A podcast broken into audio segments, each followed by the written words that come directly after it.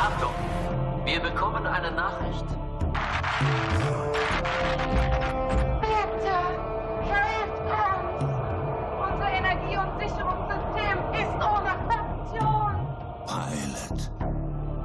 Bring das Schiff an Bord. Aber du hast doch gesagt, Tu es.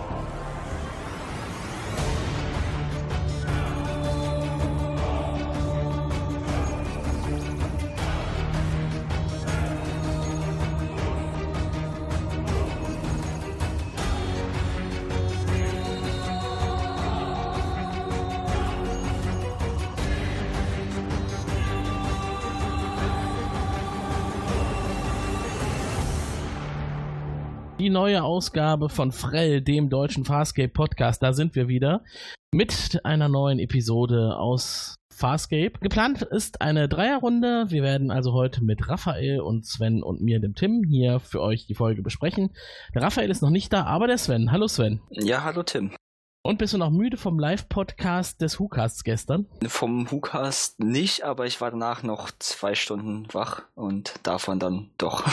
Ah, ist, man ja aufgeregt nach so einer Live-Sendung des WhoCasts. Angeblich war es ja auch die erste Live-Sendung. Kann ich mir jetzt gar nicht so richtig vorstellen. Die haben doch nee, nee, die erste Live-Folgenbesprechung meinten sie. Ah, ja, das haben sie aber ganz gut hingekriegt. Also konnte der Folge gut folgen, obwohl auch natürlich äh, eine feuchtfröhliche Beteiligung dabei war und das hat bei mir den ganzen Tag zu Kopfschmerzen geführt. Das werde ich Raphael gleich noch vorwerfen, so er denn dafür verantwortlich ist. Wird er wahrscheinlich von sich weisen. Ja, heute geht es nicht um die Folge der letzten Ausgabe des Frell-Podcastes. Da haben wir ja über den roten Kristall gesprochen, den sich Rigel geschnappt hat, um damit äh, in seinem Zepter anzugeben. Er wurde entführt auf einen Planeten, da haben wir ein sehr interessantes Alien, ein Cthulhu-ähnliches Alien kennengelernt.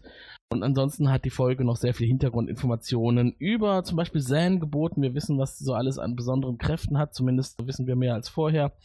Heute geht es sehr wenig um Zan. Das wird Raphael freuen, wenn er gleich noch dazukommt, denn er ist noch nicht da. Das soll uns aber nicht davon abhalten, schon mal loszulegen. Worum geht's heute? Heute sprechen wir über die Folge Back and Back and Back to the Future.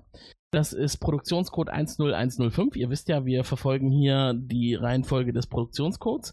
Deutscher Name, gefährliche Besucher an Bord. Und bevor ich euch gleich sage, worum es geht, wird der Sven schon mal ein bisschen was zu den Produktionsdaten sagen. Genau. Und zwar wurde die Folge geschrieben von einem Babs Gray Hosky, der danach auch nie wieder was für die Serie geschrieben hat und auch generell danach nicht mehr so viel produziert hat fürs Fernsehen. Allerdings, der Regisseur war sehr aktiv, der heißt Rowan Woods und der hat insgesamt für 18 Farscape-Folgen äh, den Regiejob übernommen. Oh, Und das hier war die erste davon. Und er hat später in der Folge Jean Quixote sogar mal eine kleine Rolle gespielt. Äh, Mhm. und zwar Mail Zan. da freuen wir uns schon. Ich äh, bin sehr gespannt. Der Name klingt schon mal fasziniert. Mhm. Ursprünglich ausgestrahlt wurde die Folge am 2. April 1999 in den USA als dritte Episode, also halt nicht als die fünfte, die sie eigentlich ist. Und in Deutschland lief sie erstmals am 26. September 2000, also gut anderthalb Jahre später. Und zwar als dritte oder vierte Folge, genau sagen kann ich es nicht, denn die wurden damals als Doppelfolgen ausgestrahlt. Und sie lief zusammen mit der Folge IET, die wir auch in derselben Runde sogar besprochen hatten. Ja, es ist äh, interessant, wenn man sich mal so überlegt, in welcher Reihenfolge die Folgen eigentlich produziert worden sind und wie sie dann in den Ländern unterschiedlich ausgestrahlt wurden. Ich bin ja ein großer Fan der Produktionsreihenfolge. Ja, ne, die war ja auch eigentlich genau so vorgesehen. Genau. Deshalb werden sie ja auch so auf der DVD- und Blu-ray-Boxen zu finden sein. Ja, das so viel zu den Produktionsdaten oder gibt es noch was, was wir wissen müssen? Nö. Also die Folge heute bleibt eigentlich komplett auf der Moja. Das ist erstmal nichts Schlechtes, denn wir sind ja noch am Anfang der Serie und da kann es nie schaden, die Moja noch etwas besser kennenzulernen. Es kommen mal wieder Besucher an Bord und äh, das lässt ja meistens nicht gut, nichts Gutes vermuten. Diesmal sind es Alliierte von Dargo. Die sehen ihm auch schon äußerlich recht ähnlich. Es geht um einen Wissenschaftler und seine Begleiterin, die äh, von einem Raumschiff gerettet werden, das in der Nähe der Moja dann auch explodiert. Was es mit den beiden auf sich hat, das erfahren wir gleich im Laufe der Folgenbesprechung. Nur so viel vorab. Dargo ist natürlich recht erfreut, hier Bekannte an Bord begrüßen zu dürfen. Die sind allerdings nicht besonders besonders freundlich im Nachhinein. Die Frau zumindest nicht. Ja, es ist eine männliche und eine weibliche Person. Verell, der Wissenschaftler, und Matala, seine Begleiterin. John hat heute wieder eine außergewöhnliche Rolle. Der kleine Ausflug in die Vergangenheit und beziehungsweise Rückkehr in die Gegenwart klingt erstmal spannender, als es im Nachhinein dann ist. Also wenn man jetzt mit einer großen Zeitreisefolge rechnet, wie man das von Star Trek kennt, dann wird man enttäuscht. Aber das kommt am Ende noch im Fazit. Habe ich was vergessen, Sven? Mm, Nee, wüsste ich jetzt, wüsste ich gerade wieder nichts. Nichts Relevantes. Die Folge beginnt und ähm, wir haben eine recht interessante Einstellung. Wir sehen nämlich, wie in der Nähe der Moja ein Kreuzer atomar in seine Bestandteile auflöst. Eine interessante Szene, das ist also ein großes, vielschichtiges Schiff, da werden diverse grüne Explosionen gezündet. Man überlegt jetzt an Bord der Moja, was man tun soll. Ist direkt eine Szene, die mir, was so die CGI angeht, gut gefallen hat. Ähm, zumindest was die Umsetzung angeht, ein Raumschiff explodiert im Weltraum, finde ich, kann man für das Jahr 2000 durchaus sagen, das haben sie äh, konkurrenzfähig hinbekommen. Ja, da muss ich mich dir definitiv anschließen. Hat mir auch sehr gefallen. So generell muss ich sagen, dass so diese Weltraumszenen in Farscape eigentlich zumindest bisher mir immer sehr gut gefallen haben. Das Einzige, wo mich CGI manchmal stört, um jetzt schon mal ein paar Szenen vorzugreifen, ist, wenn es Nahaufnahmen sind, so im Mhm. Hangar zum Beispiel. Da irgendwie fehlen mir immer so ein bisschen die Details. Mhm. Aber wie gesagt, wenn sich da so viel bewegt und mit Explosionen so, das sieht eigentlich immer sehr, sehr schick aus. Das stimmt. Wir sind in einer Übertragung und zwar geht es ja jetzt erstmal darum zu überlegen, was kann man tun? Will man fliehen oder will man eingreifen? Ähm, Dago ist strikt dagegen, sich einzumischen, denn das sieht alles sehr gefährlich aus, was da vor der Moja passiert. Und Rigel stimmt ihm zu, da sollte man nicht allzu viel tun. Das ändert sich allerdings recht schnell, als die besagte Übertragung stattfindet und man feststellt, aha, da sind Leute an Bord, die Dago nicht ganz uninteressant findet. Das waren die Ilanik, eine entfernt verwandte Spezies äh, mit den Loxanern, von denen Dago abstammt. Und das fand ich ganz lustig, wie es sich dann gewendet hat. Ähm, Pilot hat ja erstmal sehr demokratisch in den Raum gestellt, so gibt's denn jetzt hier einen Konsens? Den gab es erstmal nicht, denn man konnte nicht die gesamte Besatzung befragen. Allerdings die zwei, die schon in der Mehrzahl waren, haben sich ja direkt dagegen ausgesprochen einzugreifen. Fand ich jetzt ein bisschen sehr unfreundlich. Allerdings muss man sich wahrscheinlich im Weltraum auch irgendwie davor schützen, durch solche Explosionen zu Tode zu Und kommen. vor allem passt es auch sehr zu den Charakteren, wie sie bisher gezeigt wurden. Also, dass Rigel sehr egozentrisch ist, Mhm. ist bekannt. Wurde ja auch in der letzten Folge nochmal sehr breit getreten. Und äh, zu Hadago bisher irgendwie kam es auch so sehr darüber, dass er sich freut, jetzt nicht mehr im Gefängnis zu sein im Prinzip und da jetzt einfach auch gerne so bleiben möchte in Freiheit Mhm. und dann lieber kein unnötiges Risiko eingehen möchte. Das geht er dann erst ein, als er für sich selber Vorteile gesehen hat. Denn es ist natürlich schön, hier an seine eigene Vergangenheit anzuknüpfen und verbündete Rassen, die muss man natürlich unterstützen. Also äh, fällt die Entscheidung. Äh, John ist auch inzwischen dazugekommen und Zan, glaube ich, auch. Und man weist Pilot an, es gibt es einen Konsens, hol sie an Bord, denn da gibt es ein kleines Fluchtfahrzeug, das sich vom Kreuzer gelöst hat. Ein Shuttle. Und an Bord sind halt diese beiden Passagiere. Und die will man jetzt unterstützen und retten. Und dann kommt besagte Szene, die du gerade schon angesprochen hast. Dann wird das Schiff an Bord geholt mit dem Docking-Web. Und da fiel mir eigentlich nur ein, wir hatten, ich glaube, in der ersten oder zweiten Folge schon mal darüber gesprochen. Schade, dass man von dem Undock-Bereich nicht mehr gesehen hat im Laufe der Serie. Das war ein bisschen verfrüht. Hatte ich ganz vergessen, dass man das in dieser Szene nochmal sieht. wie gesagt, irgendwie, ich, finde, so spannend ist der halt auch nicht. Es ist halt einfach ein riesiger, sehr leerer Bereich, der halt auch nicht so schön aussieht. Und da gibt's jetzt halt auch kein großartiges Set, wo man was machen könnte, im Mhm. Gegensatz zu halt dem, von man die Moja äh, steuert und Mhm. so. Also von den übrigen Bereichen, genau. Äh, aber eigentlich ist es ganz interessant, sich vorzustellen, dass die Moja aus riesigen Bereichen besteht, die so gut wie nie genutzt werden oder zumindest keine besondere Rolle in der Serie spielen. Ja, was auch klar ist bei so einer kleinen Crew. Ja, genau. Die Moja ist auch für dort deutlich mehr Besatzung ausgelegt. Sie landen. Wir haben die ganze Zeit eine sehr interessante Musik im Hintergrund. Das ging mir extrem auf die Nerven in dieser Folge, muss ich sagen. So eine sphärische, auf- und abschwellende Musik sollte wahrscheinlich deutlich machen, wie fremdartig jetzt hier dieser Besuch ist. Und dass also äh, Handlungen stattfinden, die man nicht einordnen kann und man weiß es nicht. Also, ist dir das aufgefallen, die Musik? Also meistens ist sie mir ehrlich gesagt überhaupt nicht aufgefallen. Irgendwie also jetzt nicht störend, aber jetzt auch nicht positiv. Nur ein, zwei Mal, aber dann teilweise halt eigentlich hat es mir auch ganz gut gefallen. Aber Mhm. wieder, ich habe es jetzt gerade nicht wirklich im Ohr, was so in der Folge für Mhm. Musik war.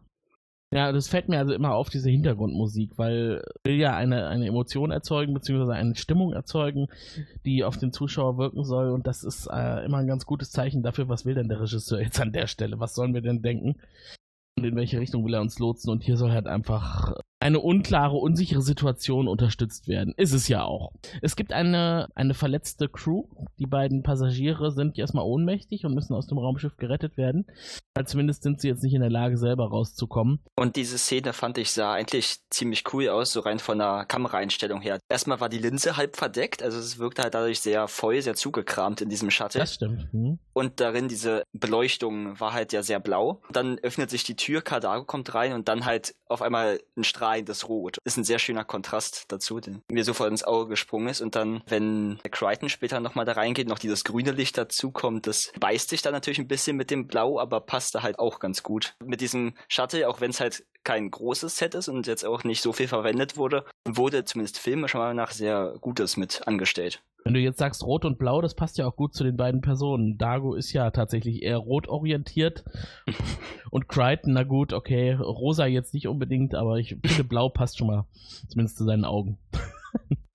Man rettet die beiden und Crichton äh, kehrt daraufhin noch einmal zurück in das Raumschiff, um zu schauen, ob da vielleicht doch noch jemand übrig geblieben ist oder vielleicht doch noch irgendwelche interessanten Dinge zu sehen sind. Und da zeigt sich dann mal wieder, man sollte sich nicht für Dinge interessieren, die man nicht genau einschätzen kann, denn er bekommt einen, wie es erstmal aussieht, Stromschlag, als er ein Kabel anfasst. Und das führt dazu, dass er kurz verwirrt ist und dann wieder bei sich ist und von Dago aus dem Raumschiff geführt werden kann. Was jetzt allerdings genau passiert ist, ist zu dem Zeitpunkt noch nicht klar. Es wirkt also erstmal wie ein Stromschlag. Könnte sich noch auswirken. Relevant ist da, glaube ich, auch noch, dass dieser Stromschlag ist ja grün im Prinzip, dieses Mhm. Blitzzeug und das äh, könnte man halt schon direkt wieder auf diese Explosion am Anfang, die ja auch sehr grün gehalten war, zurückführen, dass es da vielleicht irgendeine Verbindung gibt. Vielleicht, vielleicht gibt es da eine Verbindung. Man weiß es noch nicht zu diesem Zeitpunkt. Ich denke, damit ist halt schon so gedacht, dass man das in eine Verknüpfung herstellt. Und weil du sagst, wir äh, denken nochmal an den Kreuzer, der ist nämlich immer noch da, der ist noch nicht kaputt. Zane steht in der Kommandokapsel und fragt sich, ob da vielleicht noch weitere Überlebende da sein könnten. Und jetzt hier auch wieder sehr schön mit Rigel. Jetzt nicht mehr. Und das sagt er in dem Moment, wo der Kreuzer explodiert. Ziemlich fieser Charakterzug von ihm. Ja, Oh, das stimmt. Aber es, es war auf jeden Fall auch ein treffender Kommentar. Also kann Ja. man mit nichts vorwerfen. Nee, kann man in der Tat nicht. Er hätte ja auch nichts mehr tun können, aber nicht, nicht sehr mitfühlend, sagen wir es mal so. Aber das ist ja ohnehin nicht sein Charakter. Wobei, ja, man weiß es nicht. Vielleicht kommt das ja noch. Vielleicht wird sich Rigel ja auch noch entwickeln im Laufe der Serie. Der Besuch ist da und macht sich als erstes Sorgen über seine Ladung. Was ist los? Ähm, ist alles in Ordnung oder ist irgendwas kaputt gegangen? Man kann sie aber beruhigen und äh, Aaron nutzt die Gelegenheit, um erstmal nachzuhören, was ist denn die Ladung überhaupt? Und hier bauen sich dann schon ganz nett die Fronten auf, wer hier gegen wen und wer hier für wen ist. Aaron ist auf jeden Fall jetzt nicht jemand, mit dem Matala besonders gut klarkommt. Direkt im ersten Moment. Anscheinend gibt es da ein Geheimnis. Über die Ladung wollen sie nicht sprechen. Und Aaron erfährt dementsprechend auch nichts. Was ich jetzt ganz witzig finde, der männliche Ilanik, äh, wie hieß er noch gleich? Äh, Varel. Varel, genau. Hat eine sehr interessante Nase. Fandst du auch? Ja, wirklich. Äh, Also ich finde ja schon die Nase von Cardago echt witzig, aber die von Varel ist nochmal eine Stufe lederartiger. Wirkt ein bisschen wie so ein aufgeklebter Lederlappen. Vielleicht war es das auch. Auf jeden Fall sieht man da schon, dass das eine Rasse sein soll, die mit den Loxanern verwandt ist, aber nicht wirklich der Rasse komplett entspricht. Die haben irgendwie etwas dickere, wie nennen wir es mal, Tentakel am Kopf, die etwas ausgeprägter sind als bei den Luxanern. Da sind sie ja eher unterhalb des Kinns angesiedelt und etwas kleiner. Aber alle mögen Tattoos. Das kann man vielleicht wirklich hier übergreifend sagen. Vielleicht sind das ja auch gar keine Tattoos, sondern die gehören auch bei denen direkt zur Art dazu. Ja, das kann auch sein. Allerdings sind die ja schon so gestaltet, dass man meinen könnte, die haben was zu bedeuten. Könnte sich im Laufe der? Serie noch herausstellen. Okay. Das ist immer das Thema, wenn, wenn wir ähm, die, die wir die Serie schon gesehen haben, äh, Sven ist ja unser Erstseher, der jede Folge als erstes sieht und wissen, was passieren könnte und was Dinge noch äh, bewirken werden, die später in der Serie verwendet werden. Und das solltest du dir vielleicht einfach mal in Erinnerung behalten, diese Tattoos für später. Ja, das werde ich jetzt vermutlich auch. und unsere Zuhörer auch. Ja, wir waren bei der Nase. Dann geht es aber jetzt darum, ähm, dass die beiden Unterstützung brauchen, denn sie sind ja jetzt erstmal gestrandet, sie wollten ja irgendwo hin. Und das finde ich auch sehr nett. Äh, Dago ist schon direkt voll auf deren Linie und sichert ihnen sofort die Unterstützung zu, ohne das mit der restlichen Crew abgestimmt zu haben. Fand ich jetzt ein bisschen sehr vorpreschend von ihm. Interessant finde ich auch, ich, ich, glaube, es war in dieser Szene, wo er dann äh, Rigel dann auch versucht schon direkt sich wie einen eigenen Vorteil mhm. daraus zu ergaunern und halt äh, sagt, ja, wir helfen euch, wenn ihr halt auch irgendwas für uns mal. Fand ich halt auch wieder. Mhm. Äh, also Rigel hat auch in dieser Folge nicht so viel zu tun, aber hier passt es sehr zum Charakter, ja. wenn er was tut. Ja, er hat immer so die, die Momente auf seiner Seite, die einen dann schon mal zum Schmunzeln bringen.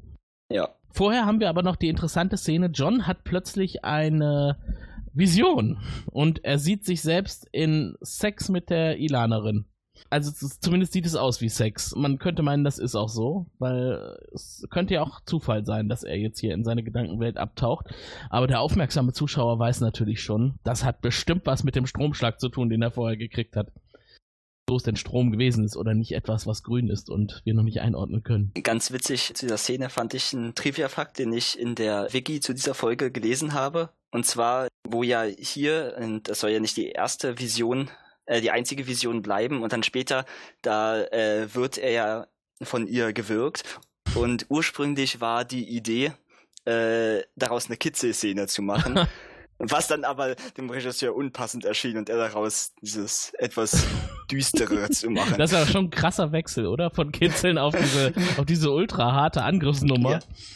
Ja, das dachte ich mir auch. Ich konnte mir das halt nicht sehr gut vorstellen, nee. wie es sonst ausgesehen hätte. Nee, hätte auch nicht wirklich gepasst. Ich glaube, wir packen mal in die Shownotes ein Bild von der Szene, wo er an die Wand gedrückt wird. Sieht nicht nach Kitzeln aus. Allerdings in dieser Vision ist mir das Schauspiel von äh, Metalla oder der Darstellerin irgendwie sehr übel aufgestoßen. Also hat mir nicht so gut gefallen. Es war sehr übertrieben. Und so, so generell in, äh, das ist so eins der Probleme, die ich in den bisherigen Fastcap-Folgen noch hatten, dass häufig die Darsteller nicht so gut waren. Also es war häufig jetzt auch nicht störend, aber naja, gute Schauspieler sind es jetzt auch nicht unbedingt mhm. alles. So kam es mir bisher vor. Also da freut man sich dann teilweise, wenn man die Puppen sieht, die spielen besser ja, und falls nicht, genau. dann kann man es erklären, ja, es sind halt Puppen. Ja. Die kann, da kann man nicht so gut steuern. Ja. Das ist irgendwie. das, das, ja. das stimmt. Also es ist interessant, dass du das auch sagst. Ich wollte es jetzt eigentlich nicht zur Sprache bringen, aber ich fand Matala jetzt auch nicht so, so überzeugend. Sie ist halt sehr überzogen in ihrer Darstellung und ich glaube, so überzogen sollte sie wahrscheinlich gar nicht sein. Aber vielleicht musste man auch genau diese Schauspielerin nehmen, weil man später noch Szenen hat, wo sie besondere Talente äh, zeigen muss. Vielleicht äh, war das eine Anforderung an das Jobprofil und dafür ist sie halt im Schauspiel nicht so gut. Dafür aber in den Kampfszenen. Das ist natürlich möglich. Dann stellt sich heraus, Farrell ist ein Wissenschaftler und er kommt mit Dago ins Gespräch. Man muss sich ja ein bisschen austauschen, ein bisschen klären, wer ist hier was. Und Dago ist relativ offenherzig und will erstmal klären, er ist hier an Bord und ist, er ist ja ehemaliger Gefangener und da gibt es auch eine Historie und sein Verbrechen wäre vielleicht auch ein Grund dafür, dass die beiden vielleicht nichts mit ihm zu tun haben wollen. Aber da wird er schon direkt von Varel abgeschmettert und sagt, also solange dein Verbrechen jetzt nicht Verrat war, interessiert es mich gar nicht. Und Verrat war es ja nicht wir wissen noch nicht so, eigentlich wissen wir noch gar nicht, was Dagos Verbrechen war. Und äh, außer dass es halt kein Verrat war, das wissen wir jetzt schon mal. Ja, wobei es ja auch viele Dinge gibt, die man sich vorstellen kann, die er getan haben könnte. Also mhm. so schon allein, dass er sehr unüberlegt gegen einen Peacekeeper vorgegangen ist, also würde da ja schon an dieser Stelle vermutlich reichen, um ins Gefängnis zu kommen. Genau, also alles, was gegen die Peacekeeper ist, ist auf jeden Fall schon mal übel. Wir wissen ja, dass er an seinen Schultergelenken aufgehängt wurde in seiner Zelle. Also er muss schon ein ganz schlimmes Verbrechen begangen haben. Wo man also nicht riskieren möchte, dass er so einfach entkommen kann. Und während er gefangen gehalten wird, ist er dadurch auch gefoltert worden. Es hat auf jeden Fall gut geklappt, das mit dem nicht entkommen. Ja, genau. ist ja jetzt eigentlich die Grundlage der Serie, über die wir sprechen, dass die Flucht geglückt ist. Varel stellt also fest, äh, eigentlich bist du auch schon genug gestraft, du bist ja schon ewig von deinem Volk weg und das muss für Loxana ja anscheinend schlimm sein. Ich komme immer durcheinander bei äh, der Bezeichnung der Luxaner und denke an Loxana von Star Trek. also äh, verzeiht es mir, wenn ich das heute mal ein bisschen durcheinander ausspreche. Ich habe es auch noch so aufgeschrieben, blöderweise. meine, meine Notizen sieht ja keiner zum Glück. Da kann ich so schreiben, wie man es vorlesen würde. Sein Volk hat in einem Krieg unterstützt, und zwar das Volk von Varel. Elanix sind jetzt im Krieg mit, hast du es dir aufgeschrieben, mit wem die im Krieg sind? Nee, Ja, die ich sind auf jeden Fall in den Krieg gegangen und sind unterstützt worden von den Luxanern. Und äh, jetzt möchte natürlich Dago wissen an der Stelle, also wenn du schon nichts über mein Verbrechen wissen möchtest und dir nur meine Treue wichtig ist, dann sag mir, was kann dieser Luxaner jetzt für dich tun? Kurz, äh, nochmal, ich habe gerade mal kurz nachgeschaut, gegen wen dieser Krieg war. Es ist gegen die Scorvians Ah. oder die Scorvianer, Ah, genau, vermutlich Skorpianer, auf Deutsch. Genau. Ja. Und das ist wohl auch kein leichter Gegner. Ähm, die Atlantic sind relativ stark zurückgedrängt worden. Das könnte ein Grund dafür sein, dass der Wissenschaftler so weit im Weltall unterwegs ist. Wir werden es noch erfahren. Dago unterstützt sie auf jeden Fall, hat ihnen jetzt ähm, seine Treue angeboten und das, denke ich mal, ist auf der Gegenseite auch entsprechend angenommen worden. In der Zwischenzeit gerät Aaron mit Matala aneinander, denn Aaron ist natürlich nicht aufs Abstellgleis geschoben worden, was ihre Untersuchungen angeht. Sie wollte sich jetzt erstmal das Shuttle vornehmen, ob man da vielleicht noch ein bisschen was rausfinden kann. Ähm, der Grund dafür, dass die beiden entkommen sind, beziehungsweise äh, Schutz und, und Hilfe brauchten auf der Moja, war offiziell, dass irgendein Antrieb gebrochen war oder irgendeine Versorgungsleitung. Und genau das möchte Aaron jetzt mal prüfen.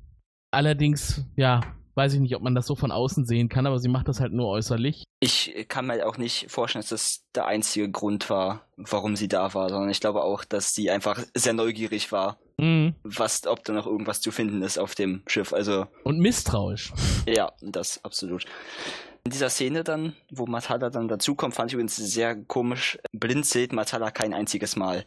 Ach, Das, äh, ja, ich, Aha. ich habe mich zuerst gefragt, als ich das gesehen habe, hm, irgendwas ist hier komisch. An irgendwas stört mich, und dann habe ich nochmal zurückgespult und drauf geachtet. Und ja, es wurde halt immer so geschnitten, dass man sie halt nicht blind sind zeigen muss. ach. Und dann im Anschluss habe ich mal drauf geachtet. Also, soweit ich das gesehen habe, wirklich so normal beim Gespräch geblinzelt hat sie eigentlich nie. Dass sie dann vielleicht mal beim Kampf oder so die Augen zu hatte, dann schon mal, aber Mhm. Ah, das ist, ja, das ist ja interessant. Das ist mir gar nicht aufgefallen. Aber wenn das tatsächlich so geschnitten worden ist, dann äh, soll es ja vielleicht tatsächlich auch wieder dazu führen, dass der Zuschauer unbewusst beunruhigt ist. Weil Genau. irgendwas nicht stimmt. Irgendwas Und bei mir hat es auf jeden Fall funktioniert. Ja, nur du hast es direkt geklärt und analysiert. Lässt sich nicht für dumm verkaufen. Aaron kommt nicht wirklich voran mit ihrer Untersuchung, denn sie wird von Matala aufgehalten und äh, Dago kommt auch dazu und äh, Matala weint ihm äh, ein bisschen was vor und das führt dann dazu, dass Dago Aaron abzieht und sagt, hier, lass uns in Ruhe, ich kümmere mich hier drum, das sind Freunde. Und Aaron trollt sich und ist dann erstmal weg. Da habe ich mich auch noch gefragt, Dago kommt ja in solchen Szenen schon immer so ein bisschen autoritär rüber wie der Anführer der ganzen Truppe. Oder zumindest wie so eine Art Captain der Moja. Ja, so fühlt er sich, glaube ich, auch. Ja, ich glaube, so sieht er sich auch. Aber Aaron ist ja eigentlich auch dazu in der Lage zu führen. Und ähm, manchmal bin ich etwas überrascht, dass sie sich so, ja, so unterordnet. Ich vermute, dass sie jetzt so mittlerweile, wo sie dann jetzt hm, schon eine Weile mit denen unterwegs ist, sich so ein bisschen damit abgefunden hat, halt mit denen unterwegs sein, dass mittlerweile vielleicht sogar schon ein bisschen dankbar ist, dass sie sie überhaupt Mhm. gerettet haben. Mhm. Also, ich meine, sonst würde sie jetzt vermutlich nicht mehr leben. Ja, vielleicht. Oder sie Oder wäre zumindest im Gefängnis oder so. Und so ist vielleicht nicht die beste Situation, aber sie ist halt erstmal frei. Ja, sie ist ja auch äh, ähm, Angriffspilot und in den Situationen ist sie ja eigentlich immer alleine unterwegs und vielleicht ist sie deswegen auch jetzt nicht unbedingt so erpicht darauf, eine Truppe zu führen. Auch wenn sie es wahrscheinlich könnte aufgrund ihres militärischen Ranges, aber ist ja auch ganz angenehm, wenn oben jemand ist, der, der die Entscheidungen trifft und solange man damit leben kann, kann man sich ja ein angenehmes Leben machen. Und mal tun, was der sagt. Genau, Peacekeeper sind ja auch von Haus aus hierarchieorientiert. Und wenn sie ihn akzeptiert hat in seiner Führerrolle, oder zumindest aktuell damit leben kann, könnte das auch eine Begründung sein. Wo sind wir? Äh, John. Ja, John fantasiert schon wieder. Äh, ist das jetzt die Szene mit der ähm, äh, Situation, an die Wand gedrückt zu werden? Oder ist es nur. Ja, genau. ein, ein, ich habe hier aufgeschrieben, ein heftiges Liebesspiel. Ich habe mir dazu aufgeschrieben, äh, die Vision ist sehr erotisch aufgeladen, Ja. weil die Betonung auf Rot liegt. also, ja, also man sieht da eigentlich nur Rot- und Schwarztöne. Hm, das stimmt. Aber leider nicht mit schönen Kontrasten, sondern irgendwie nee. ja, sehr weich gespült. Das war nicht sehr schön anzusehen, was Genau. das anging. Es sind eigentlich keine Szenen, die man sich gerne länger anschaut, ne? Es Ja. ist äh, eine Vision und man hofft immer, dass die schnell vorbeigeht. Mm, Gerade was so Szenen mit Matala und John angeht, ist nicht so angenehm. Naja. So, in der Zwischenzeit ist Dago mit Pharrell ins Gespräch gekommen. Und äh, diesmal geht es nicht um Dagos Vergangenheit, sondern eher darum, was er in Zukunft vorhat. Denn er ist jetzt interessiert an Matala und möchte sich erstmal jetzt versichern, dass das überhaupt möglich ist. Denn Pharrell hat es auch gemerkt, dass da wohl, dass es knistert zwischen den beiden. Und er erteilt Dago dann erstmal sein Einverständnis. Er darf sie umwerben, denn Pharrell ist nicht interessiert. Oder er hat selber für sich schon eingeschätzt, dass er auch einfach zu alt ist und nicht zu Matala äh, passt. Und deswegen darf Dago ran. Aber finde ich doch schon ganz äh, ordentlich, dass man sowas zumindest klärt, bevor es da zu Konflikten kommt. Passt eigentlich auch nicht zu Dago. Normalerweise geht er doch immer in die Vollen. Ja, man weiß jetzt natürlich nicht, wie es da sonst vielleicht üblich ist bei den Luxanern, wenn man um jemanden wirbt. Wenn es da Tradition hat, Mhm. dann denke ich, würde er sich da schon dran halten. Mhm. Also ist er schon ein sehr stolzer Luxaner, würde ich jetzt mal behaupten. Ja, das würde ich auch sagen, dass er das ist. Als er auf jeden Fall die Freigabe bekommen hat, das zu tun, äh, trifft er später auf John. Also eigentlich gerade mit der, mit der Erlaubnis, dass er jetzt weitermachen darf bei seiner Flirterei. Gerade in dem Moment trifft er auf John und ausgerechnet in dem Moment erzählt ihm John von seinen Fantasien mit Matala. Ein sehr schlechtes Timing, würde ich mal sagen. Denn Dago bekommt das natürlich komplett in den falschen Hals und geht jetzt erstmal davon aus, dass John Crichton interessiert ist an Matala und deswegen sexuelle Fantasien von ihr hat. Ja, ich glaube, es würde niemand anders deuten, wenn Genau. man das so erzählt bekommt. Und deswegen schaltet er erstmal auf Angriffsmodus, denn er hat sich ja das Einverständnis des Begleiters schon abgeholt. Und eigentlich war er jetzt drauf und dran, da weiterzumachen an der Front. Aber John klärt es relativ schnell, er ist nicht interessiert an Matala. Und ich glaube, damit gibt Dago sich dann auch erstmal zufrieden. Ja, hat er auch keine andere Wahl. Und genau, es kommt nicht zum Kampf. Äh, er sieht sich noch nicht so bedroht, dass, dass das nötig werden könnte. Und dann haben wir diesen Timeslip, richtig? Ja, vorher haben wir noch eine Szene, äh, ich glaube in der Werkstatt, als Dago auf Matala und Burrell trifft und Matala erstmal mit ihm darüber spricht, dass das seine Werkstatt ist und was er da baut. Und äh, er baut wohl einen Schilkwin. Es wird nicht näher erklärt, was das ist, aber sie ist beeindruckt davon und lobt ihn für seine Fingerfertigkeit und dass er solche kreativen Dinge hier bauen kann. Und das Shilkwin, das verrate ich jetzt mal, das ist ein Musikinstrument, was im späteren Verlauf der Serie noch zu einer sehr ergreifenden Szene führen wird. Und heute, Okay, ich bin gespannt. genau, heute erfahren wir, wann und in welchem Zusammenhang es gebaut worden ist. Es ist äh, schön, dass es dann später nochmal aufgegriffen wird. Ja. Auch wenn man es so vermutlich jetzt erstmal nicht unbedingt merkt. Nee, ist Ähm, äh, mir auch tatsächlich jetzt beim Rewatch aufgefallen, äh, weil mir der Begriff Shilkwin bekannt vorkam. Und dann habe ich mich auch nochmal informiert, was das war. In dieser Szene fand ich äh, Dago ganz witzig, weil er halt irgendwie total breit grinst und er hat mich so ein bisschen an so einen Schuljunge, dass er sich Mhm. freut, da mit Matala zu reden. Also, und es war sehr untypisch für Dago, so wie er bisher dargestellt wurde, aber wir hatten halt vorher noch nie eine Situation, wo er halt an einer Person des anderen Geschlechts derart interessiert war. Ja. War das irgendwie auch mal eine interessante andere Seite auf jeden Fall. Passt auch äh, im Grunde da noch zum Kontext der letzten Folge, wo es ja darum ging, Sans Vergangenheit ein bisschen zu beleuchten und Rigels Vergangenheit. Jetzt erfahren wir weiteres über Dago.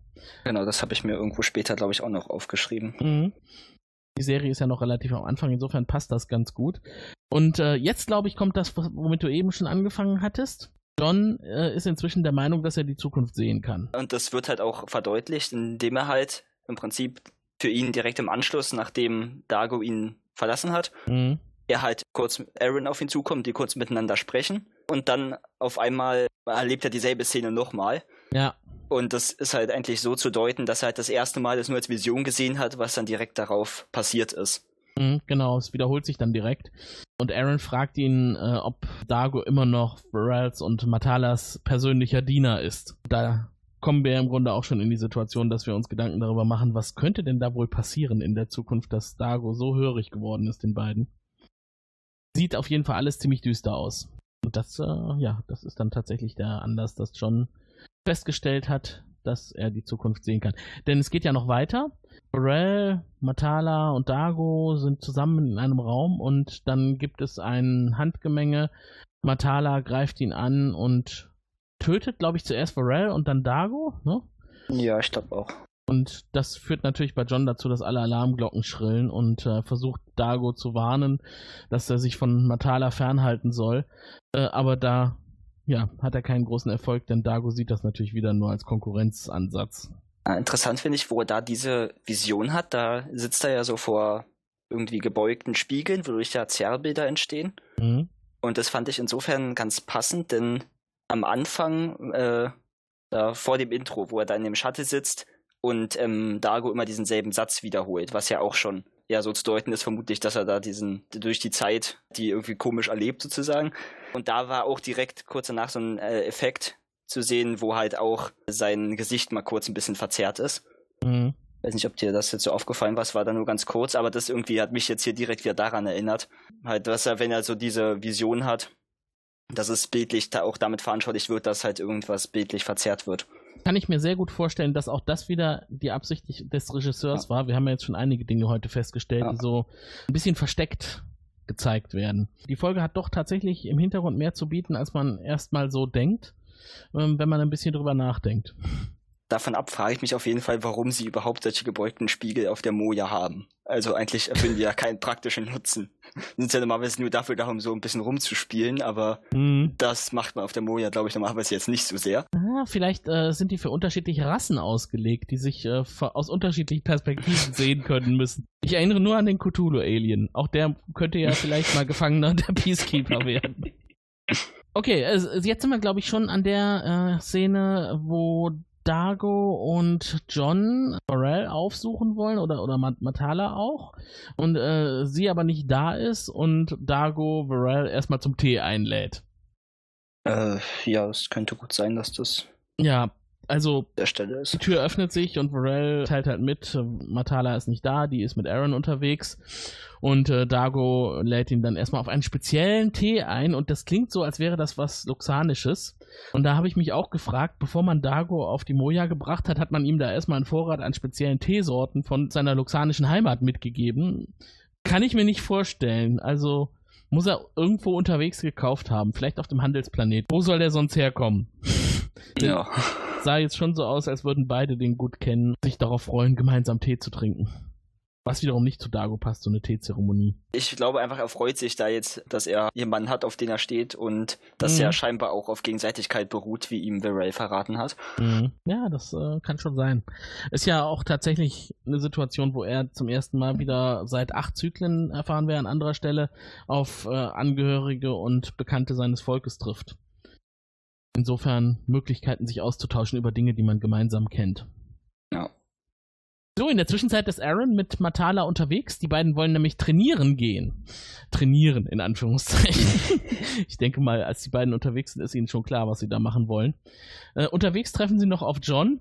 Und da gibt's, kommt es zu einer netten Berührung durch Matala. Man fragt sich dann auch, warum macht sie das? Sie nimmt ihn so äh, am Arm und äh, streicht über den Unterarm und als ob sie irgendwas prüft, ne? Als ob er sich in irgendeiner Form zu verändern hat und sie prüft, wie weit das schon fortgeschritten ist. Äh, aber das täuscht. Also Matala hat, glaube ich, jetzt nichts damit zu tun, was mit John passiert. Aber in irgendeiner Weise fühlt sie sich auch zu ihm hingezogen. Was dann die Situation mit Dago halt insgesamt auch nicht leichter macht. Denn der spürt das auch. Ja. Als nächstes kommt ja auch direkt diese Trainingszeremonie, was auch immer, dass sie sich halt im Prinzip duellieren, um Mhm. ein bisschen Kampfsport zu trainieren. Da irgendwie der, der Teppich hat mich zuerst sehr irritiert. Ja. Also es sah halt so äh, zuerst total nach einem Clickbait-Bild aus. Mhm. Hat dieses der große rote Pfeil im Prinzip, der da auf den Kreis zeigt. Das Ja, hat üble Reminiszenzen geweckt. Ähm, allerdings äh, habe ich dann später beim Rumsuchen erstens äh, mich überhaupt darauf gestoßen, oh, das ist ja das Peacekeeper-Logo, das ich jetzt so gar nicht im Kopf hatte. Und äh, dann auf der Wiki-Seite zu dieser Folge ähm, steht, woher dieses Logo ursprünglich kommt. Das wurde nämlich nicht für die Serie entworfen, mhm. sondern basiert ursprünglich auf einem Propagandaposter aus der Revolution in Russland Ach, ähm, wo das halt, entweder wurde halt die Roten gegen die Weiße Armee. Das wurde hier genauso verwendet im Prinzip. Es wurden nur ein paar Schriftzeichen entfernt. So ja, bisschen. siehe da, ne? Manchmal lässt sich die Geschichte oder auch die Gegenwart dazu verwenden, sich inspirieren zu lassen für solche Kunstproduktionen. Was mir äh, auch aufgefallen war, war, dass der Teppich also sehr platziert aussah, also sehr neu und um halt einfach diese Szene zu schaffen. Das hat mich sehr an Star Trek erinnert. Da werden ja auch öfter mal so Kampfarenen aufgebaut ja. und das wirkt dann auch alles so geleckt und sauber und perfekt. Es hat auf jeden Fall gut dazu gepasst, die beiden in Szene zu setzen.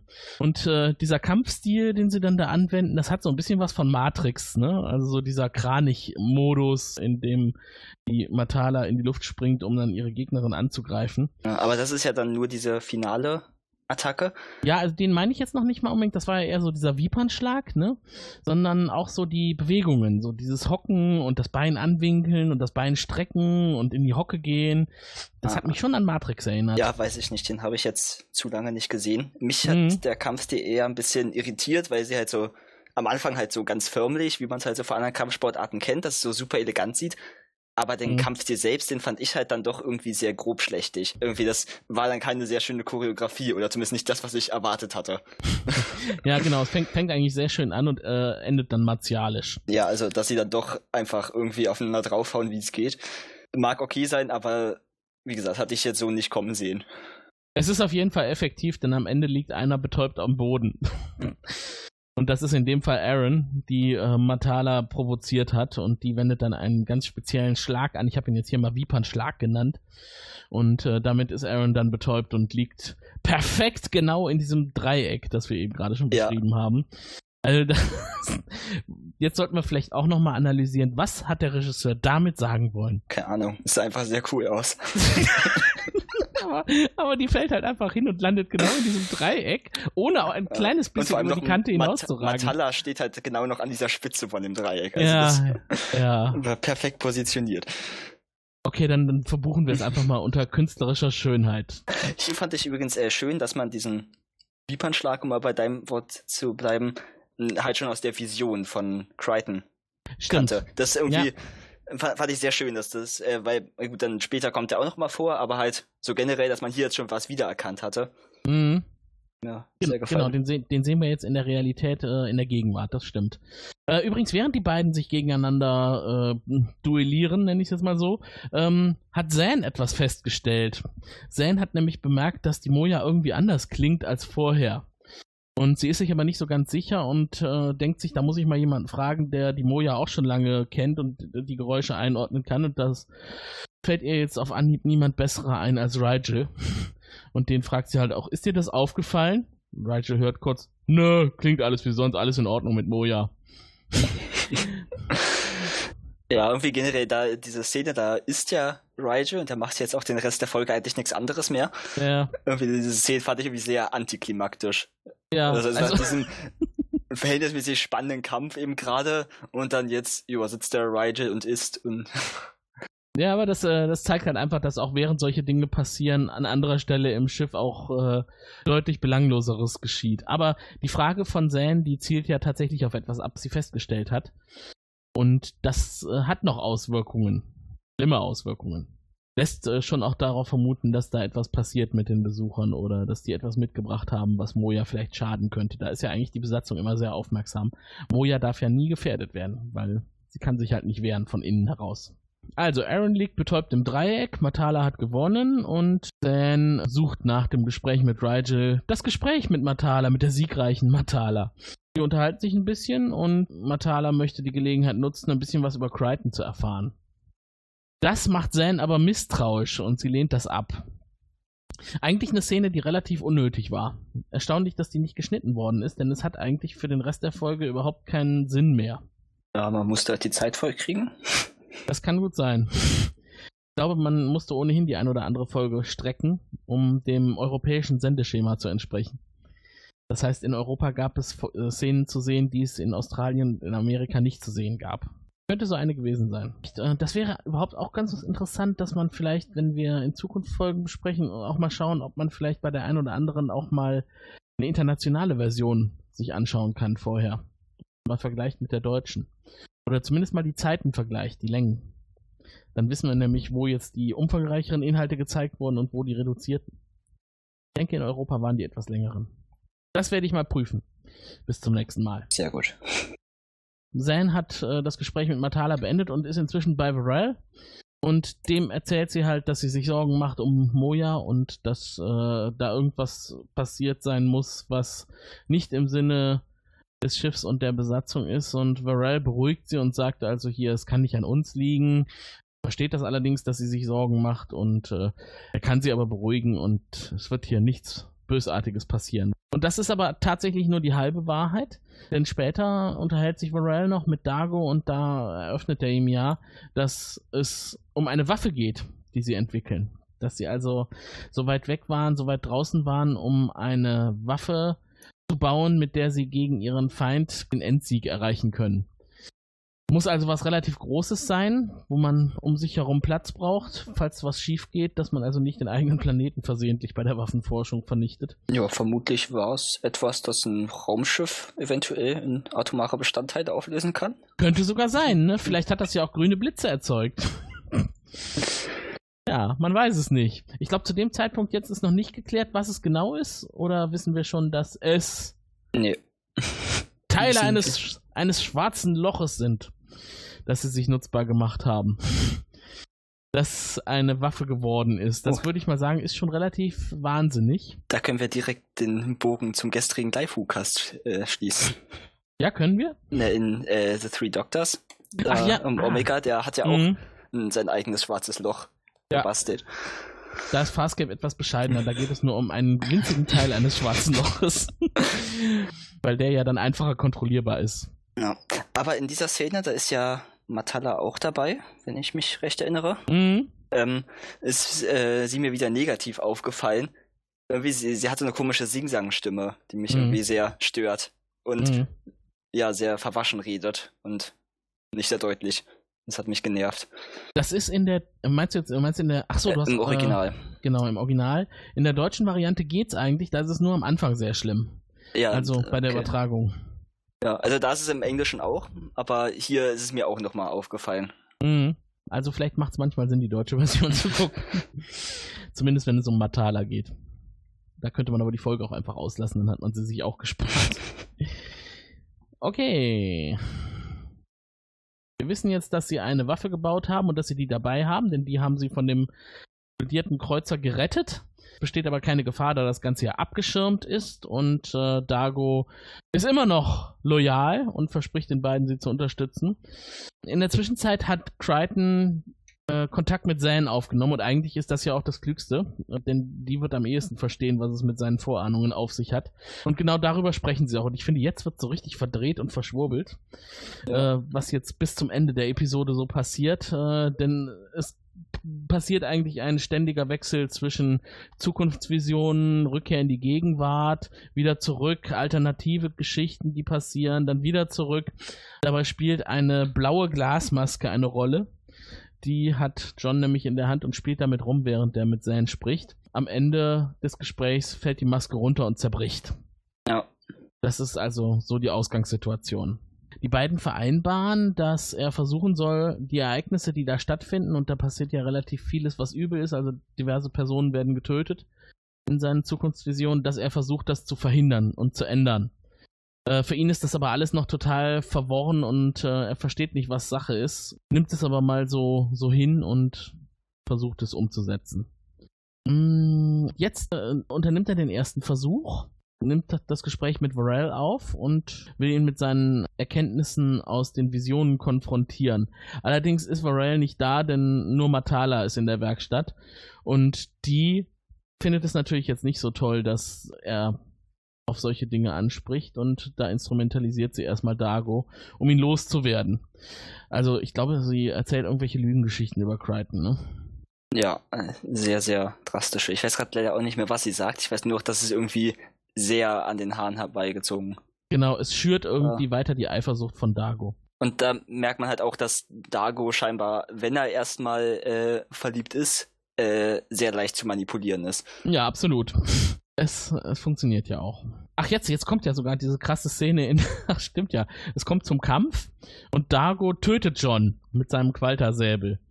Und in dem Moment bricht wieder diese Vision, denn das war eine Vision, in der das passiert ist. John ist wieder bei Zan und in dem Moment, wo er wieder zurückkehrt, lässt er die Maske fallen und sie zerbricht. Das, das hängt jetzt alles irgendwie miteinander zusammen. In dem Moment kommt Aaron dazu bei den beiden und verkündet, dass sie herausgefunden hat, dass Matala eine getarnte Skorvianerin ist. Und jetzt, jetzt kommt's. Wie hat sie das erfahren? Sie hat diesen Angriff wiedererkannt. Genau. Der Wiepernschlag, wie ich ihn genannt habe, das genau. macht wohl nur ein Skorvianer. Und das war für Aaron dann Beweis genug, dass es sich hier um eine Skorvianerin handelt. Weil man sich daher fragt, ist das nicht reichlich dämlich, sich durch sowas dann zu offenbaren? Ja, ne, vermutlich dachte sie nicht, dass Aaron so schnell wieder aufwachen würde. Ja, genau. Oder dass sie das erkennt, wobei man das bei einem Peacekeeper ja annehmen sollte, dass der sich mit Kampftechniken auskennt. Auf jeden Fall ist es dann klar. Es geht jetzt darum, dass John, Zan und Aaron mit Varel sprechen wollen, um ihn zu warnen, was da also abgeht, äh, dass er mit einer Skorvianerin zusammenarbeitet. Äh, Man geht jetzt davon aus, dass er das nicht weiß und dass er benutzt wird als Wissenschaftler durch seine Forschung. In dem Moment meldet sich aber Pilot und meldet ein weiteres Phasenungleichgewicht. Das muss wohl analysiert werden oder irgendwas muss dagegen getan werden. Und Zan ruft Dago und bittet ihn, das Problem zu analysieren. Allerdings kommt er nicht alleine, er bringt Matala mit. Das war nicht der Sinn der Sache, denn Matala kommt jetzt in die ganze Situation mit rein und sie nutzt dann auch die Gelegenheit, um ihn nochmal näher an sich zu binden. Ihn also quasi zu verpflichten, in ihrer Sache zu kämpfen und äh, auf ihre Seite zu wechseln. Diese Berührung dann, das fand ich etwas seltsam. Also ich weiß nicht so richtig, was das bedeuten soll. Äh, wir wissen ja jetzt schon, dass der Regisseur anscheinend doch einiges versteckt hat in dieser Folge.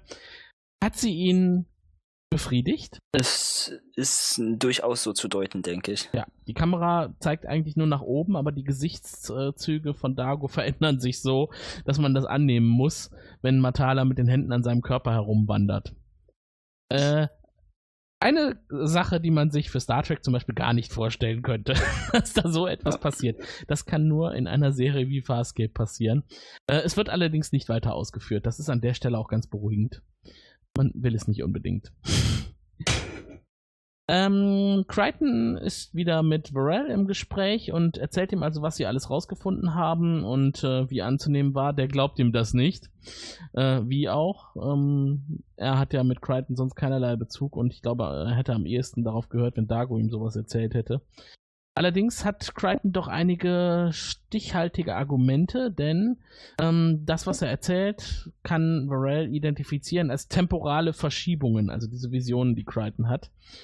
Und dann erzählt er halt auch, was es mit dem Shuttle auf sich hat und dass da der Teil eines schwarzen Lochs als ultimative Waffe drin versteckt ist und er der Erfinder dieser Waffe ist. Crichton ist dadurch natürlich relativ äh, schockiert, dass er sowas auf die Moja gebracht hat. Und in dem Moment kommen Matala und Dago dazu und sie hat mitbekommen, dass von ihr die Rede war, ähm, als sie reinkam und das führt dazu, dass ihr klar ist, dass sie enttarnt ist. Sie erschießt Varel, betäubt Dago und versucht zu fliehen. Moja ist ja unterwegs zu einem Treffpunkt und das versucht sie jetzt vorzuziehen, indem sie wieder mit dem Shuttle abhaut und ja, das Weite sucht. Ja, in dieser Szene äh, ist mir übrigens die Musik tatsächlich aufgefallen. Aha. Äh, Habe ich mir aufgeschrieben, aber ich fand sie eigentlich ziemlich cool irgendwie. Das, Ja, kann sein, dass die im Verlauf der Folge vielleicht besser wurde. Also, ich habe später nicht mehr drauf geachtet, aber am Anfang fand ich sie doch recht Okay. Wobei davon auszugehen ist, dass es die ganze Zeit dieselbe ist. vielleicht gucke ich nochmal rein.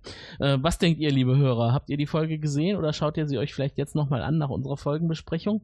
Was denkt ihr über die Hintergrundmusik? Schreibt uns. Macht vielleicht auch tatsächlich Sinn, euch jetzt mal die Kontaktmöglichkeiten zu nennen. Ihr erreicht uns per E-Mail unter info.frell.eu. Ihr könnt aber so Feedback wie das jetzt gerade, also was denkt ihr zum Beispiel über die Hintergrundmusik in einer speziellen Episode, auch gerne bei Twitter posten. Ähm, und zwar hat unser Twitter-Handle die Bezeichnung @frellpod. Da könnt ihr also Dinge verlinken, die wir dann auch zu sehen kriegen und die werden wir dann auch gerne retweeten. Außerdem haben wir einen Anrufbeantworter, da kann man kurze Einspieler drauf sprechen unter der Telefonnummer 0221 2833750. Und auf unserer Homepage frell.eu gibt es ein Audio-Plugin unseres Mutterpodcastes Serienrepublik und das könnt ihr natürlich auch jederzeit gerne benutzen. Die Einsendungen werden uns auch weitergeleitet.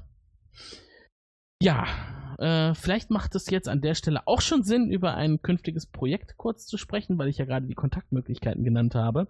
Wir haben gestern im Rahmen des WhoCast Live-Übertragungsprojektes festgestellt, dass uns das Spaß macht, dass man also Live-Podcasts macht und die Infrastruktur dafür steht ja jetzt auch, dank des Podcast-Imperiums. Und unsere Idee war, dass wir vielleicht unsere Aufnahmen vom Frell-Podcast künftig einfach mal live machen. Wir lassen also die Übertragung laufen, den Stream und jeder, der Lust hat, kann sich aufschalten und uns live zuhören. Sven, das klingt super, oder? Ja, also wenn ich nicht mitmachen würde, würde ich glaube ich immer zuhören. Ja. Bin ich ja eh immer großer Fan von Interaktivität bei Podcastens ähnlich. Ich bin relativ gespannt, weil es ist schon was anderes, wenn man eine Aufnahme macht, als wenn man eine Live-Übertragung macht. Denn bei einer Aufnahme weiß man immer, man kann das noch schön zurechtschneiden und hat am Ende ein äh, strahlendes Ergebnis. das geht halt bei einer Live-Aufnahme nicht. Da geht das alles ungefiltert über den Äther. Aber das kann ja auch ganz spannend sein. Und wir sind ja auch nur Menschen und auch wir versprechen uns schon mal oder verhaspeln uns. Aber das würdet ihr dann alle live mitkriegen. Aber wie erfahrt ihr, wann so eine Aufnahme stattfindet? Das ist natürlich ein Thema. Deswegen habt ihr eben die Kontaktmöglichkeiten genannt bekommen. Am besten folgt ihr uns tatsächlich bei Twitter. Dann kriegt ihr die Termine frühzeitig mit. Und ich glaube, ich habe so das Gefühl, dass das Podcast Imperium vielleicht äh, den ein oder anderen Podcast aus dem eigenen Portfolio künftig auch mal live senden wird. Zumindest hatte ich gestern den Eindruck, dass der Imperator das für eine gute Idee hält. So, aber zurück in die Folge. Wo waren wir? Dass äh, Matala gerade auf der Ah, Flucht ist. Genau. Da kommt ja jetzt eigentlich die spektakulärste Szene CGI-technisch der gesamten Episode, oder? sie, Ja. sie flieht und wer schießt auf sie? Ich glaube, John schießt auf- oder Aaron schießt auf sie, ne? Ich glaube Aaron. Ja, sie schießt also mit ihrer Energiewaffe hinter ihr her auf den, auf das Shuttle. Ach genau, und John schreit dann noch, nein, tu das nicht, denn er weiß ja, da ist das äh, schwarze Loch drin und äh, das wird elektrisch abgeschirmt und dem tut es wahrscheinlich nicht so gut, wenn es äh, Energiewaffenschüsse abbekommt. Ja, das hat mich aber ein bisschen verwirrt, wie so ein im Prinzip ja von einer Handwaffe ein Schuss auf so einen Shuttle so einen großen Effekt auf irgendwas darin haben kann. Aber wir wissen ja, dass zumindest im Cockpit ein lo loses Kabel herumhängt, an dem auch John einen, einen Sch- Schlag bekommen hat. ja, aber, aber der Schuss kommt ja nicht bis ins Cockpit eigentlich. Eigentlich nicht, aber vielleicht gibt es da leitende Teile. Aber oder es ist einfach noch mehr kaputt und das war halt nur ein, äh, ein Kabel, was so runterhing und woanders äh, gab es auch Verbindungen, die da nicht hätten sein. Kurzschlüsse. Also irgendwas muss ja passiert sein, denn das ganze Ding fliegt in die Luft und die Moja auch. Also es äh, annihiliert sich, so heißt das, glaube ich, im Fachterminus. Ähm, und äh, alles geht kaputt. Und man denkt sich, super, jetzt ist die Folge vorbei und jetzt ist auch die Serie vorbei, denn die Moja ist kaputt. Doch halt, das war wieder nur eine Ja, genau. Weit gefehlt, denn äh, im nächsten Moment sitzt John wieder bei Zan.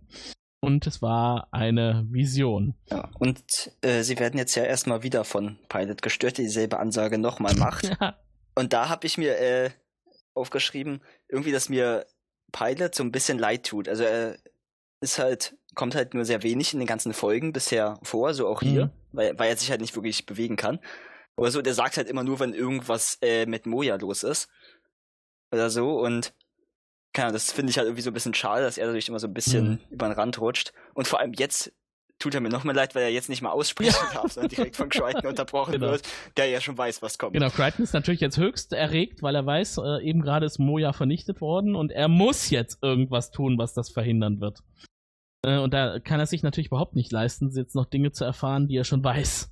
Und Pilot ist ja auch nicht der Einzige, dem er jetzt das Wort ab, abschneidet. Denn alle anderen versuchen ihm natürlich auch die Dinge zu sagen, die er schon längst weiß. Aaron zum Beispiel. Matala ist äh, eine Verräterin und sie ist ja eigentlich gar nicht der Rasse zugehörig, für die sie sich ausgibt. Und die einzige Möglichkeit, die sie jetzt sehen, der Schlüssel ist Dago. Dago muss von Matala getrennt werden, aber wie kriegen sie das hin? Denn der ist ihr natürlich total verfallen. Die Maske, die John vorher immer wieder hat fallen lassen, die ist diesmal nicht runtergefallen, als er zurückkam. Stattdessen hat er sie selber auf den Boden gelegt und mit dem Fuß zertreten. Ja, das hat mich irgendwie auch so ein bisschen verwirrt, warum er das jetzt getan hat. Aber ich glaube, damit wollte er so ein bisschen zeigen, dass er jetzt die Kontrolle über die Genau. Zukunft Genau, übernimmt. dass die Dinge, die einfach bisher immer willkürlich stattgefunden haben oder nicht veränderbar stattgefunden haben, dass er sie doch ändern kann. In diesem Sinne versuchen sie jetzt Dago zu holen und der Trick ist, etwas zu wiederholen, was es am Anfang der Folge schon gegeben hat. Rigel tritt wieder auf den Plan. Und äh, finde ich sehr clever, dass sie dann Zane in den Frachtraum geschickt haben, um Dago zu informieren, dass Rigel es noch nicht aufgegeben hat, eine Rechnung zu stellen für die Rettung der Freunde von Dago. Ähm, ja, die will er nämlich schreiben und die will er dann am Ende der Reise den anzutreffenden Mitgliedern des anderen Volkes präsentieren. Und das führt natürlich dazu, dass Dago ziemlich sauer ist, um es mal äh, untertrieben zu sagen. Der macht sich natürlich sofort auf die Suche nach Rigel und Matala bleibt im Frachtraum zurück, beziehungsweise in der Werkstatt, genauso wie es geplant war. Hintergrund der, der Sache ist aber eigentlich nur, ihn von ihr zu trennen und sie nutzen dann die Trennung, ihm alles genau zu erklären. Relativ schwierig, äh, aber die Dinge, die John ihm dann unter vier Augen sagt, die überzeugen ihn dann letztendlich. Ja, und zwar äh, erzählt er da etwas, was er vorher in der Vision gehört hat, wo er ein Gespräch zwischen äh, Dago und Matala belauscht mhm. hat. Und zwar hat er halt dieses Detail verraten, dass ähm, eigentlich er noch niemandem gesagt hat, wofür er wirklich im Gefängnis saß. Und eigentlich halt auch die überhaupt, dass es da noch was anderes gibt, für sich behalten hat bislang. Und Crichton weiß das jetzt halt und äh, konfrontiert ihn mit diesem Fakt, wodurch Dago ihm dann glaubt, dass er halt tatsächlich irgendwie diese Zukunft gesehen hat oder halt Dinge weiß, die er nicht wissen dürfte. Mhm. Und ihm deshalb jetzt dann doch wieder vertraut, dass er halt mehr Wissen hat als genau, er. Weil Dago es ja ihm nie erzählt hat und äh, außerhalb des Raumes, in dem er es eröffnet hatte, auch keiner wissen kann, dass es noch einen anderen Grund gab. Auf jeden Fall führt das dazu, dass er ihm glaubt. Und jetzt also auch davon überzeugt ist, dass es hier eine Verschwörung gibt. In der Zwischenzeit nähert sich ein Ilani-Kreuzer und man geht schon davon aus, das könnte ein getarnter Skorvianer-Kreuzer sein und Dago hat ja da einen ganz guten Trick, wie man sicher sein kann, dass es Skorvianer sind und keine Ilani. Denn wenn sie keine Videoverbindung herstellen, um sich vorzustellen oder zu begrüßen, dann müssen es Skorvianer sein, denn ein Schiff kann man nach außen tarnen, aber eine ganze Mannschaft oder eine Cockpit-Crew zu verschleiern als eine andere Rasse, das geht nicht so einfach. Und das ist, äh, führt auch dazu, dass es, also er ist dann schon nicht mehr auf der Brücke, als das passiert, denn er stürzt sich natürlich jetzt sofort wieder Richtung Werkstatt, um Matala zur Rede zu stellen, aber auf der Brücke erfahren wir, dass es tatsächlich keine Kommunikationsverbindung gibt. Zumindest keine, keine bildliche. Genau. Kommunikationsmuschelanzeige, ich nenne es immer Muschel, das ist ja so ein großes Display, in dem man so eine projizierte Videoübertragung sehen kann, bleibt einfach leer. Jetzt wird es relativ witzig, da weiß ich gar nicht, ob das im englischen Original auch so war. Matala bedroht ihn plötzlich, beziehungsweise bedroht Varel mit komplett veränderter Stimme. Ist mir jetzt so nicht aufgefallen, aber ich möchte es jetzt auch nicht äh, Aber dann glaube ich, dass sie es vielleicht nicht gemacht haben im, im Original, denn im Deutschen ist es wirklich sehr krass auffällig. Ach doch, klar. Ja, doch, okay. okay. Ich hatte gerade, mein Gedächtnis hatte gerade aus, ja doch, natürlich. Und das fand ich halt einfach an der Stelle so unnötig, ne? Also, äh, sie, sie ja, wird zur Rede stimmt. gestellt und ihr ist klar, jetzt ist sie enttarnt und jetzt nimmt sie Varel als Geisel und das nutzt sie dann, um endlich wieder mit ihrer normalen Stimme sprechen zu können. War das denn so anstrengend, die Stimme so zu ver... War das das Anstrengendste überhaupt, die Stimme zu verstellen, sodass sie sofort die erste Gelegenheit nutzt, um wieder in ihrer Originalstimme zu sprechen? Ah, ich, ich fand das eben ein bisschen lässend an sich. Scheint sie ja ihre komplette Physiologie eben. angepasst zu haben. Dementsprechend müssten ja eigentlich auch die Stimmenbänder entsprechend aussehen. Ja, das ist eh die Frage, wie sie das hingekriegt hat, die Stimme zu verstellen. Vielleicht hat sie auch irgendwie ein Gerät unter der Haut implantiert, was die Stimme verändert. Ja, aber dann wiederum dürfte es ja auch nicht stören eigentlich. Macht doch keinen Sinn, dass sie das dann abschaltet in dieser Situation. Also das ist hier, glaube ich, wirklich einfach nur aus dramaturgischen ja. Gründen. Okay, auch gewählt. wenn der Regisseur ansonsten relativ gut war. Wie hieß er doch gleich? Wir sollten uns ja gute Namen merken. Rowan, Rowan Woods. Ganz ja, genau. Äh, das war ein bisschen daneben.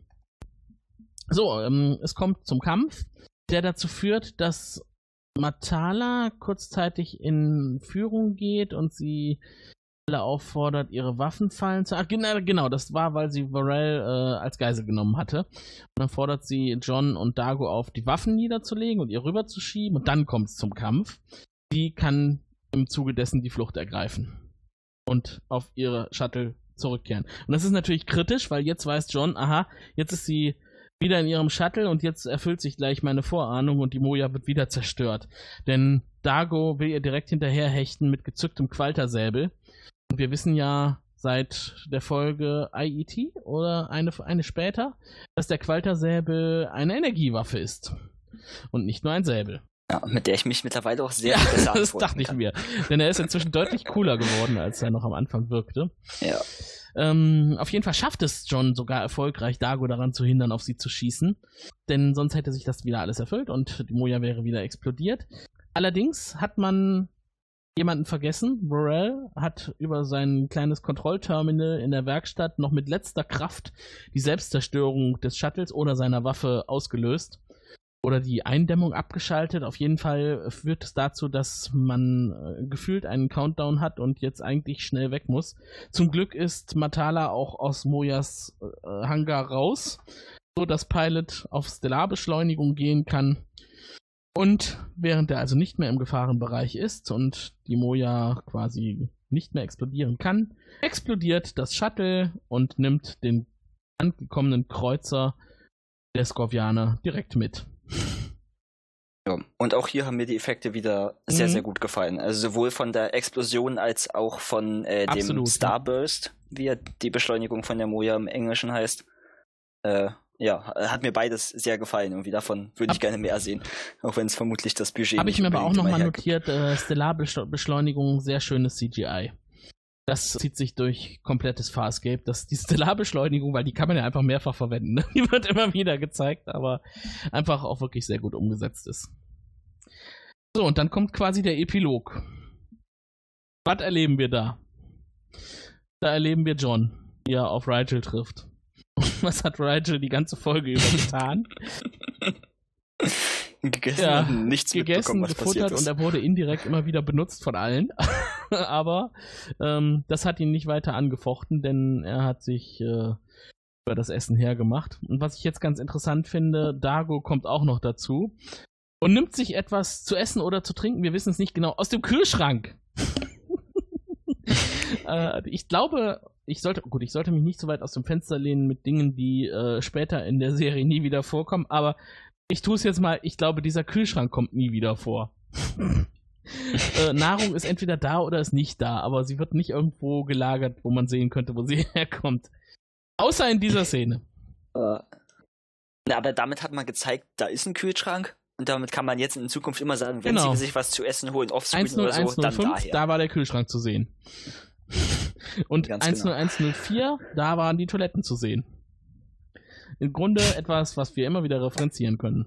wo ihr auch gesagt hattet, äh, dass das nie wieder auftaucht, dass irgendwie, es wurde nicht explizit gesagt, aber ich glaube, diese Terrasse wurde in dieser Folge auch indirekt nochmal Und du meinst, weil angesprochen. er frische Luft schnappen will? Ganz genau, ich bin mir sehr sicher, dass er dann auf diese Terrasse Ja. gegangen ist.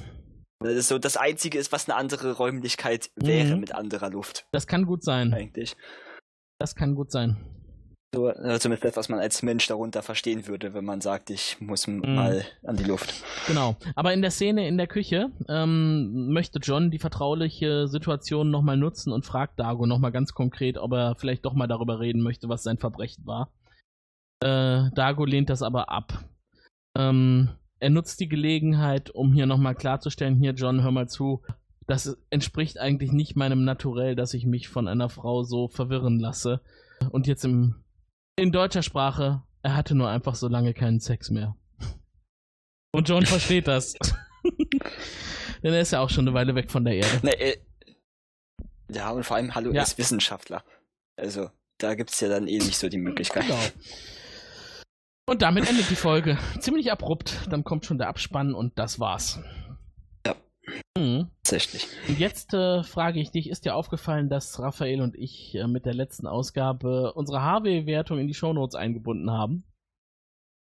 Ja, das, Das heißt, jemand, gesehen. der das vielleicht in der Vergangenheit für sich privat dokumentiert hat, könnte mir jetzt die Ergebnisse mal zuwispern und dann könnte man das für die restlichen Episoden auch noch hinterlegen. Weißt, wen ich da meine. Kann ich dir? Ja, ich äh, glaube, ich Ah, habe das da jemanden auf dem gut. Schirm, der das Dann werden wir mal schauen, dass wir könnte. das mit der Veröffentlichung dieser Episode heute hinkriegen. Äh, aber bevor es soweit ist, frage ich dich. Äh, eine Wertung von 1 bis 5 Harveys. Wie viele bekommt die Folge heute von dir? Und warum? Oh, okay, das ist sehr schwierig. Denn äh, also an sich, äh, ich meine, klar, meine Lieblingsserie ist Doctor Who. Ich stehe auf Wibbly Wobbly, Timey Mhm. Wimey Zeug.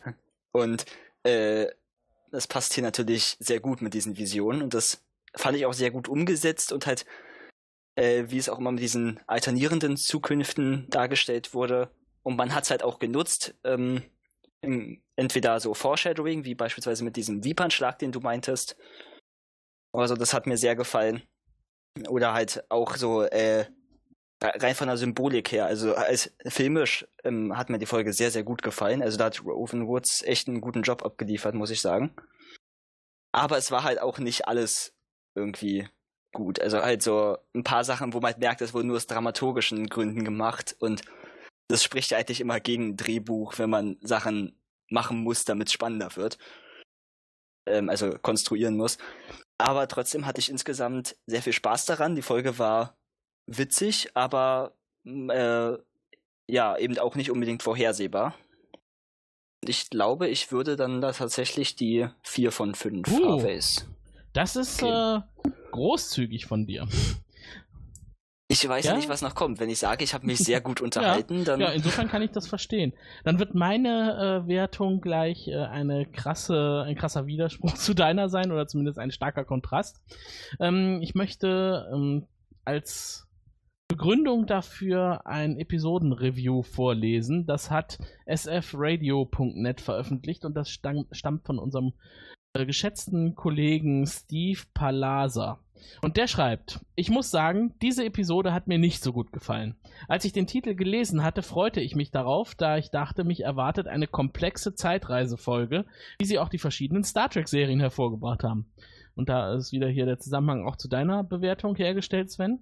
Leider wurden, also mit äh, Dr. Dann, leider wurden meine Erwartungen nicht erfüllt. Die Handlung dieser Folge war zu vorhersehbar, hatte kaum Charaktermomente und träufelte so vor sich hin, ohne einen Spannungsbogen aufzubauen oder den Zuschauer am Bildschirm zu fesseln.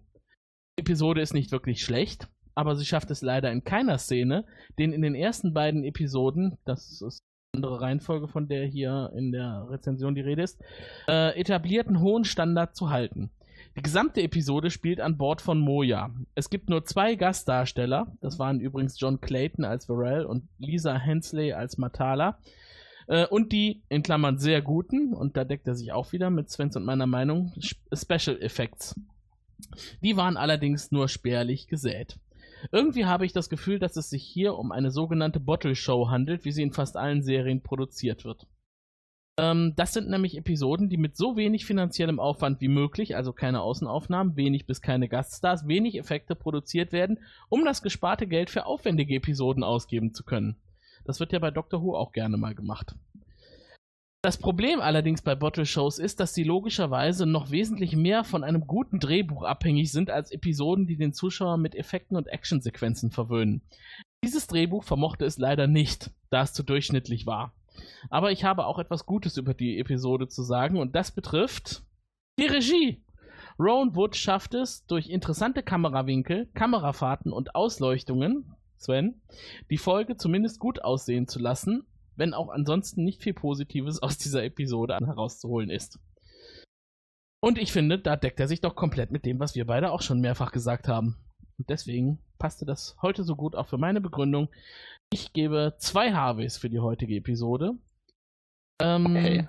Nicht, weil sie insgesamt schlecht ist, sondern weil sie einfach uninspiriert ist und weil man mit einem besseren Drehbuch da deutlich mehr hätte rausholen können. Wenn, man, wenn wir Einzel-Harveys vergeben würden, dann würde ich für die Regie heute 4,5 Harveys vergeben und für den Rest der Folge dann entsprechend weniger. Aber das können wir leider nicht, also bleibt es bei den beiden Harveys. Na, eine Sache aus dieser Review muss ich tatsächlich widersprechen, nämlich, dass es keine Charaktermomente gäbe. Also ich finde, gerade Cardago wird hier sehr viel weit nach vorne gebracht. Natürlich ist er so ein bisschen außer sich teilweise, also halt verhält sich anders. Aber irgendwie, ich habe das eher so verstanden, dass halt eine andere Seite von ihm Mhm. ist, die man jetzt so kennenlernt und dass ich das halt eigentlich sehr interessant Mhm. fand anzuschauen. Ja, wie gesagt, es passt zu der Folge davor, dass man also jetzt anfängt, die Charaktere weiter zu beleuchten und zu zeigen, was, was sie ausmacht, was sie bewegt und was sie in der Vergangenheit so erlebt haben, was dazu geführt hat, dass sie da sind, wo sie heute sind. Insofern, das in der Tat hat die Folge gut rübergebracht, aber die Frage ist halt auch, ob das dem Drehbuch von Babs Gray Hosky geschuldet ist oder ob der das nicht in die Feder diktiert bekommen hat vom Showrunner. Nach dem Motto, wir müssen heute in der Folge mal das und das über Kadago erklären. Könnte ich mir zumindest gut vorstellen. Ja, aber es wäre ja auch nichts Ja, Schlimmes. genau. Dafür gibt es ja auch, Showrunner. Äh, nichts Negatives gegen gesagt. Ich hoffe, ihr sagt auch nichts Negatives gegen unsere heutige Besprechung dieser Episode. Ähm, was immer sehr nett wäre, wäre eine Bewertung oder eine Rezension bei iTunes zum Beispiel. Da kann man Sterne anklicken und äh, vergibt einfach mal einen fairen Stern für uns, für unseren kleinen neuen beginnenden Podcast, um nochmal zurückzukommen auf die Einstiegs genannte Live-Übertragung des WhoCasts. Zwölf Jahre haben wir noch nicht auf dem Buckel. Äh, noch nicht mal zwölf Folgen, die wir besprochen haben. Aber da kommen wir schon noch hin. Vielleicht nicht auf die zwölf Jahre, aber auf die zwölf Folgen mit Sicherheit. Ich hoffe, ihr seid dann beim nächsten Mal alle wieder mit dabei, wenn es dann wieder heißt Frell, der deutsche Fastgame Podcast. Und dann hoffentlich auch wieder mit dir, Sven. Ich freue mich. Ich auch. Macht's gut, Leute. Tschüss. Tschüss.